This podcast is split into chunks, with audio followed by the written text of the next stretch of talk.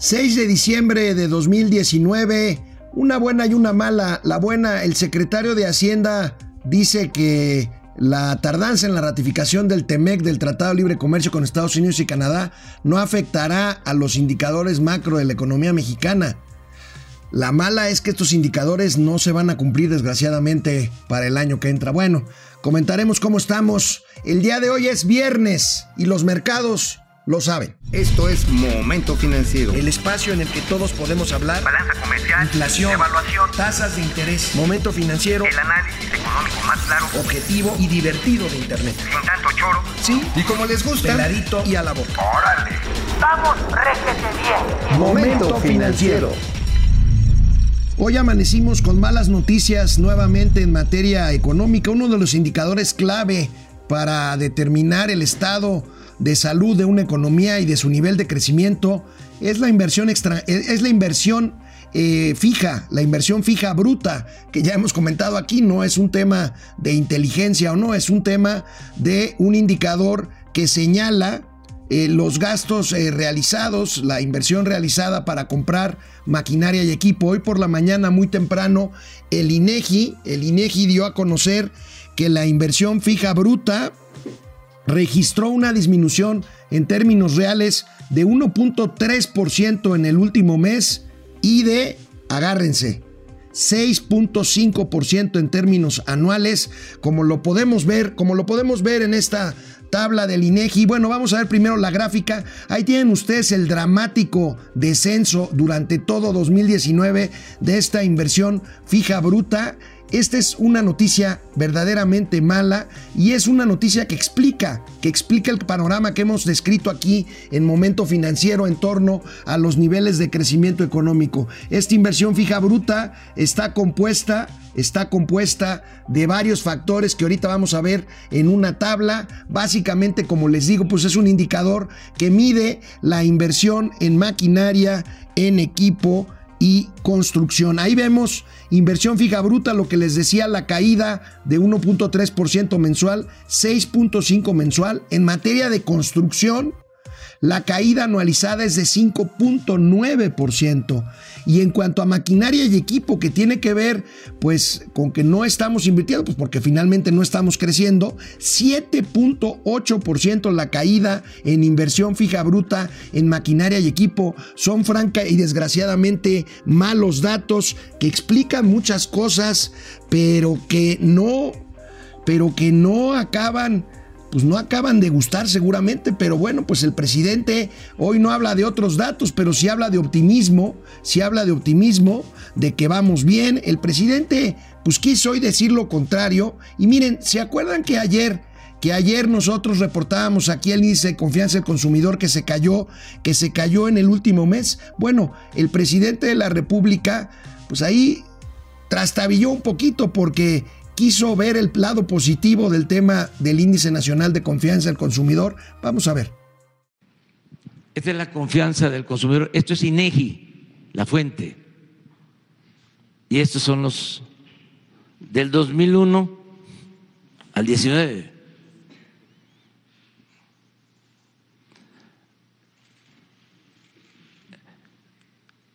Obtuvimos el máximo histórico en este año.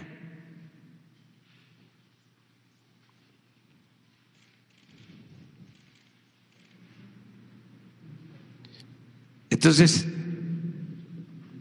pues es un ajuste que se da.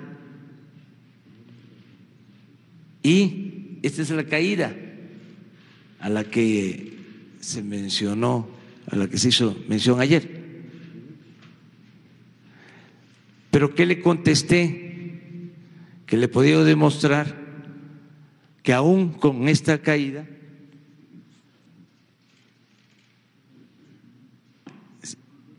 de todas maneras, era el nivel más alto en varios años.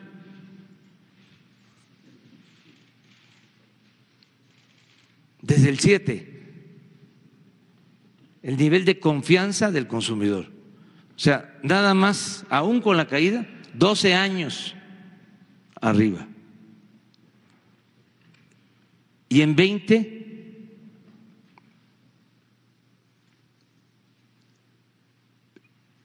el máximo histórico. No es el fuerte del presidente la economía, pero deberían de asesorarlo mejor. Este, él quiso sacar algo positivo de una gráfica en donde claramente se ve la caída, la caída reciente de hecho, una caída que si ustedes ven llega al nivel promedio de los últimos 20 años, cosa que no es una buena noticia. La verdad es que pues ahí eh, patinó desgraciadamente el presidente y desgraciadamente pues porque la verdad es que seguimos esperando un anuncio de un programa contracíclico para enfrentar esta desaceleración que para muchos, incluyendo ya momento financiero, para muchos ya, ya es recesión. Y bueno, el presidente después de este eh, patinón que tuvo, pues insistió, insistió en el dato que le pasa a la Secretaría de Economía, que no necesariamente es de lo mejor y que habla de la inversión extranjera directa. A ver, vamos a ver. Otro dato importante es que ha crecido la inversión extranjera también como nunca.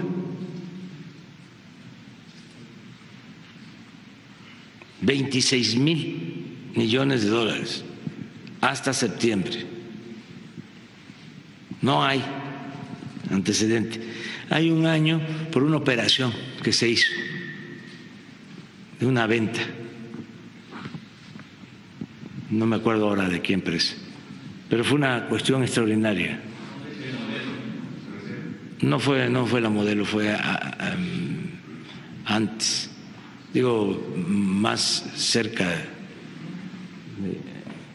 de, de, ahora, hace poco, hace relativamente poco, hace como cinco o seis años. Pero bueno, lo podríamos ver. Ese es un dato. Ahí está mi.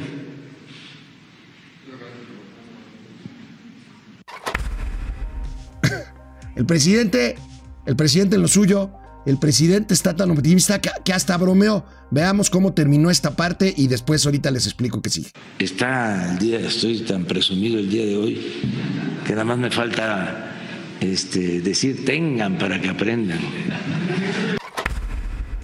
Tengan para que aprendan. Bueno, ahorita que regresemos de la pausa vamos a revisar las cifras de inversión extranjera del Banco de México que desmienten, que desmienten, como ya lo habíamos adelantado aquí, pues esta cifra optimista de inversión extranjera directa que no está, créanme, nada bien. Pero bueno, ahorita que regresemos, por lo pronto vamos a una pausa rapidísimo, regresamos aquí a Momento Financiero. Bueno, pues eh, como decíamos aquí, eh, Mauricio Flores se metió a las cifras cuando las dio la Secretaría de Economía y bueno, desgraciadamente las cifras de la Secretaría de Economía que ahora vuelve a citar el presidente de la República se refieren a compromisos de inversión, no a flujos de inversión, o sea, no a los dólares que entran ya a las cuentas nacionales. Y bueno, aquí les traigo la tabla del Banco de México en donde vemos claramente, miren, si ustedes ven por trimestre, ustedes comparen primer trimestre de 2018 con primer trimestre de 2019 y hay una baja en el flujo de inversión extranjera de 10.300 a 9.700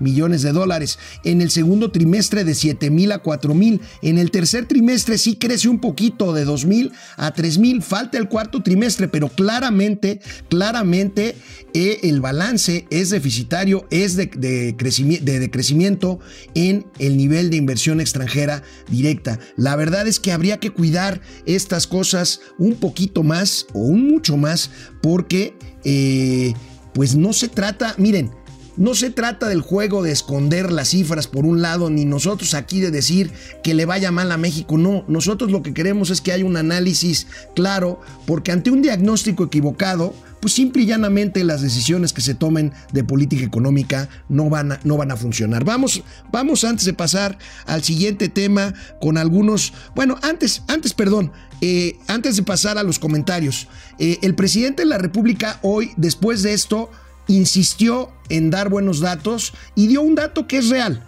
que es positivo y que tiene que ver con el crecimiento en las ventas de Walmart. Esta empresa que es la que más empleo da a mexicanos en nuestro país, más de 200 mil empleos directos, esta cadena de tiendas, de tiendas de autoservicio reportó en noviembre un crecimiento en sus ventas de 6.9%.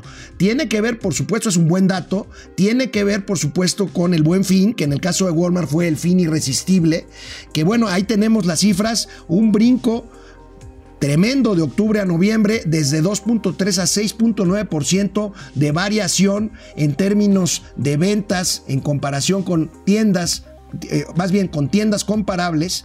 Y bueno, pues es el mayor avance en 14 meses, es el mayor avance en 14 meses en en las ventas, en las ventas de Walmart. Bueno, pues el presidente trató de decir, miren, este es un ejemplo de que vamos bien, de que el índice de confianza del consumidor no importa. Bueno, tiene razón, efectivamente, las ventas de Walmart eh, subieron en noviembre por el tema este del fin irresistible, seguramente así lo harán las demás tiendas por el tema del buen fin. Pero bueno, los fundamentales ahí están y nosotros tenemos que seguir insistiendo en que hay que corregir y hay que aplicar medidas para contrarrestar lo que ya es claramente una recesión. Vamos con algunos comentarios de muchos, muchos amigos que están, amigos y amigas que están eh, conectados. Julia León, como siempre. Julia, muchas gracias. Mónica Cravioto, saludos hasta las Ramblas. Ahí debes de andar echándote ahí unos, unos este, pinchos.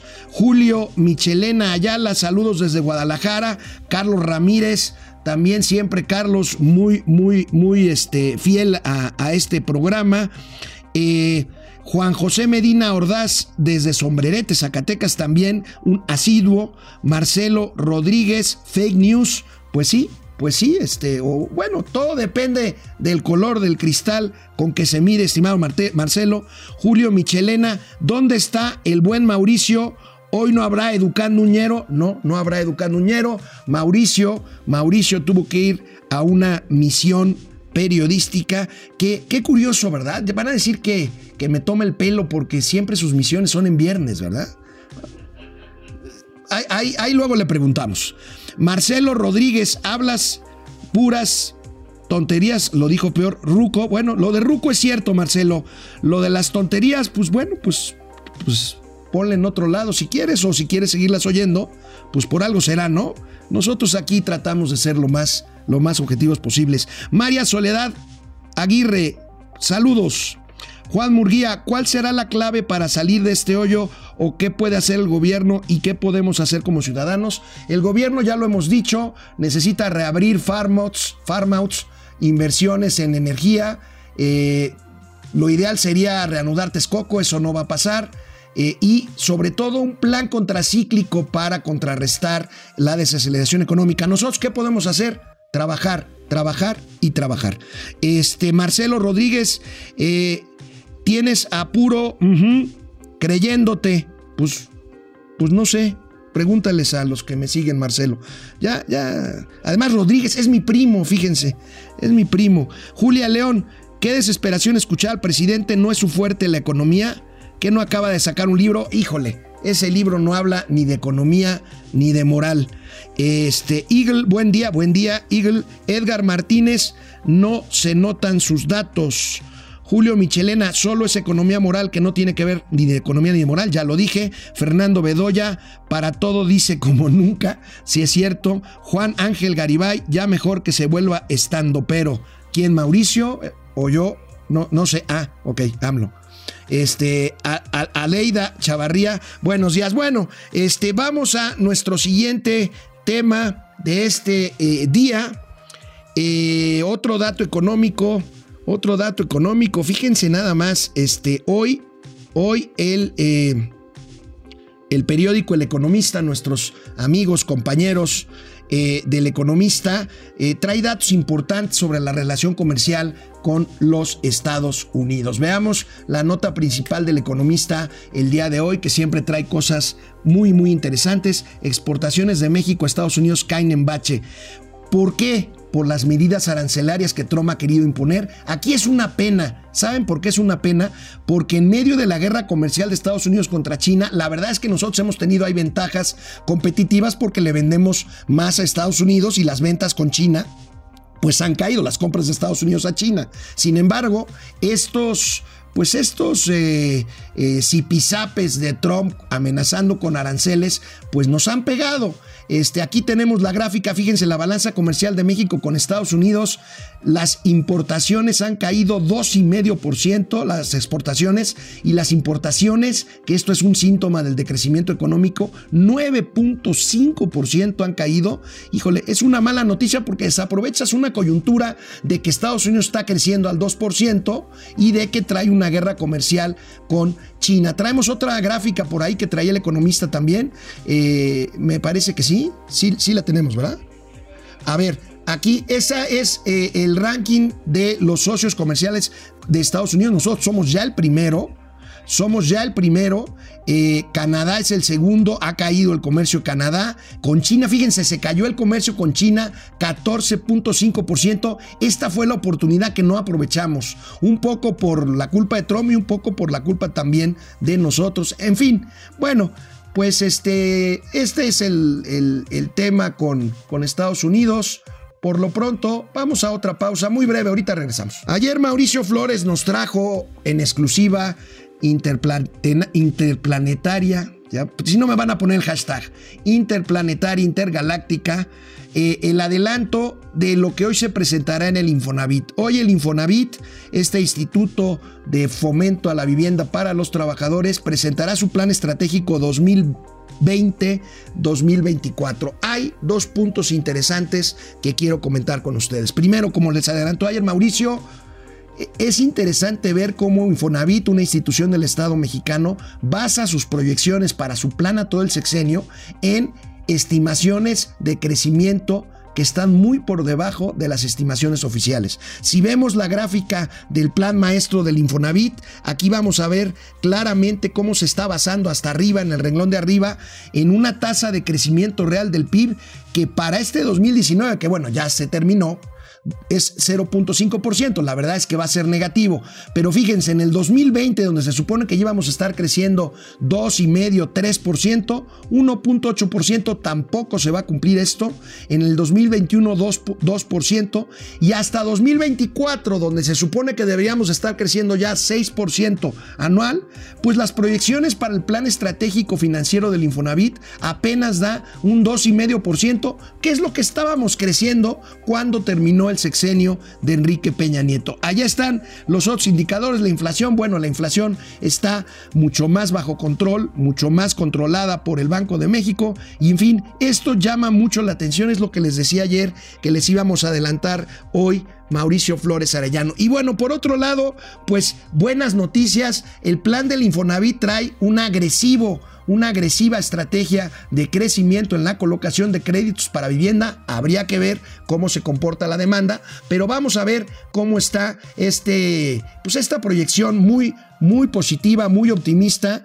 Está hablando, el, Infonavit está planteando una tasa de crecimiento anual de créditos del 4%. Está teniendo como meta para el 2020 184 mil viviendas nuevas o créditos para vivienda nueva, 362 mil 971 créditos hipotecarios en total para el 2020. Pero miren, quiero comentarles algo. La buena noticia, la buena noticia es que, fíjense, hace algunos años, un par de años, dos, tres años, quizá un poco más, el Infonavit empezó a autorizar hacer créditos conjuntos, o sea, créditos, por ejemplo, de pareja. Si yo tengo unos puntos del Infonavit y mi esposa tiene otros tantos, los puedes juntar para sacar un mejor crédito. Bueno, pues este plan trae una novedad muy interesante. A partir del año que entra se van a poder juntar hasta cuatro créditos. No crean, no crean que con segundos y terceros frentes, no cuatro créditos con parientes hasta de primer grado que puedas juntarlos para sacar un mejor crédito de mayor monto y en mejores condiciones. Esta es una, esta es una buena noticia, creo que es algo que vale la pena comentar por aquí para que ustedes estén al pendiente. Nosotros estaremos informándoles, informándoles al, al respecto. Y bueno, ayer, ayer el SAT el Servicio de Administración Tributaria, este que todos le tememos. Ustedes no tienen edad para decir que hace años le llamaban Lolita porque dicen que era Dolores o al revés. Pero bueno, el SAT, el órgano fiscalizador, el que nos cobra impuestos, se queda sin jefa. Pero bueno, tendrá que haber, tendrá que haber otra jefa y va a ser mujer también, ahorita les decimos, pero bueno, el día de ayer la jefa del SAT se convierte por decisión del Senado de la República en nueva ministro o nueva ministra de la Suprema Corte de Justicia de la Nación. Margarita Ríos Farjat, ahí la tienen, tomando protesta en el Senado mexicano como nueva ministra de la Suprema Corte, va a ser la ministra número 11, una persona muy cercana al presidente Andrés Manuel López Obrador. Parece que el presidente López Obrador ya tiene pues una cómoda influencia en la Corte Suprema de México, en la Corte Suprema de nuestro país. ¿Quién puede ser la nueva jefa del SAT? Rosalinda López Hernández. Y bueno, pues la 4T, la 4T que presume que no es igual, dice no somos iguales. Bueno, ahí les va un dato. Rosalinda López Hernández, que puede ser la jefa del SAT, es nada más y nada menos que la esposa del gobernador de Chiapas, Rutilio Escandón, y la hermana, la hermana del gobernador de Tabasco, Adán López Hernández. O sea, pues como que todo, como que todo queda, queda en familia. Hay quien dice que esto no está decidido, yo tengo mis dudas, yo creo que los dados están cargados hacia Rosalinda. El otro candidato, el otro candidato para ser jefe del SAT es un fiscalista muy experimentado, con muchos años en el SAT, que se llama Antonio Martínez Dagnino, pero bueno, todo parece indicar que será Rosalinda López y entonces pues el SAT quedará, quedará bajo la influencia de este eje político que se está formando en el sureste mexicano, el gobernador de eh, Tabasco, hermano de Rosalinda López, y el gobernador de Chiapas, ambos por Morena, el gobernador de Chiapas, esposo de la que muy, muy probablemente sea la jefa del SAT. Bueno, vamos a ver más eh, comentarios. Eh, a ver, a Leida Chavarría, ya la habíamos saludado. Eh, Mauricio Ramos, ¿En qué momento tendremos castigos o represalias a los políticos que mienten? Esto ya se salió de control y es un juego de cada quien dice lo que quiere. Miren, el problema está en que mientras no haya señalamientos, creo que ya hoy un reportero de imagen cuestionó seriamente al, presidente y le dijo, oiga, presidente, yo tengo estos datos que no son mis datos, son datos del INEGI, Arturo Páramo de imagen, y pues ahí fue donde el presidente trastabilló en el tema de la confianza eh, eh, del consumidor. Félix Reyes Garcilaso, Saludos Alex, un gusto verte como a diario. Muchas gracias, para mí es un privilegio que nos sigas, que nos escuches y que nos escribas. Fernando Bedoya Valencia, saludos desde Colima. Colima, muy bonito Colima. Eh, Rumiaco Gatero Mauricio sigue preparándose de ñerito, pero puros viernes. Bueno, está bien, está bien. A ver, Mauricio, por aquí me está escribiendo Mauricio. Este, que si todavía llega, ¿qué le decimos? ¿Que venga o que no venga? ¿Eh? Ya no, ¿verdad? ¿O sí? Bueno, aquí abajo son sus fans, quieren que lleguen, pues que llegue este, el buen, el buen, el buen Mauricio Flores Arellano. Bueno, pues este, pues se nos acaba la semana, se nos acaba la semana. Ya es viernes, este va a ser un fin de semana complicado, muchas compras, el penúltimo fin de semana, sí es el penúltimo, ¿no? Antes de Navidad. Este, nosotros vamos a seguir aquí todos estos, todos estos días, los días de diciembre con mucho gusto, pues para comentar todo lo que esté sucediendo y todo lo que sucedió, todo lo que sucedió en el año. Recuerden, a partir del 19 de diciembre, jueves, tendremos día con día un resumen de lo que venimos diciendo aquí en Momento Financiero, todos los datos, todas las bromas, todas las anécdotas durante cada uno de los 12 meses del año. Por lo pronto, tengan un buen fin de semana. Nos vemos el próximo lunes aquí en Momento Financiero. Vamos, réjete bien. Momento financiero.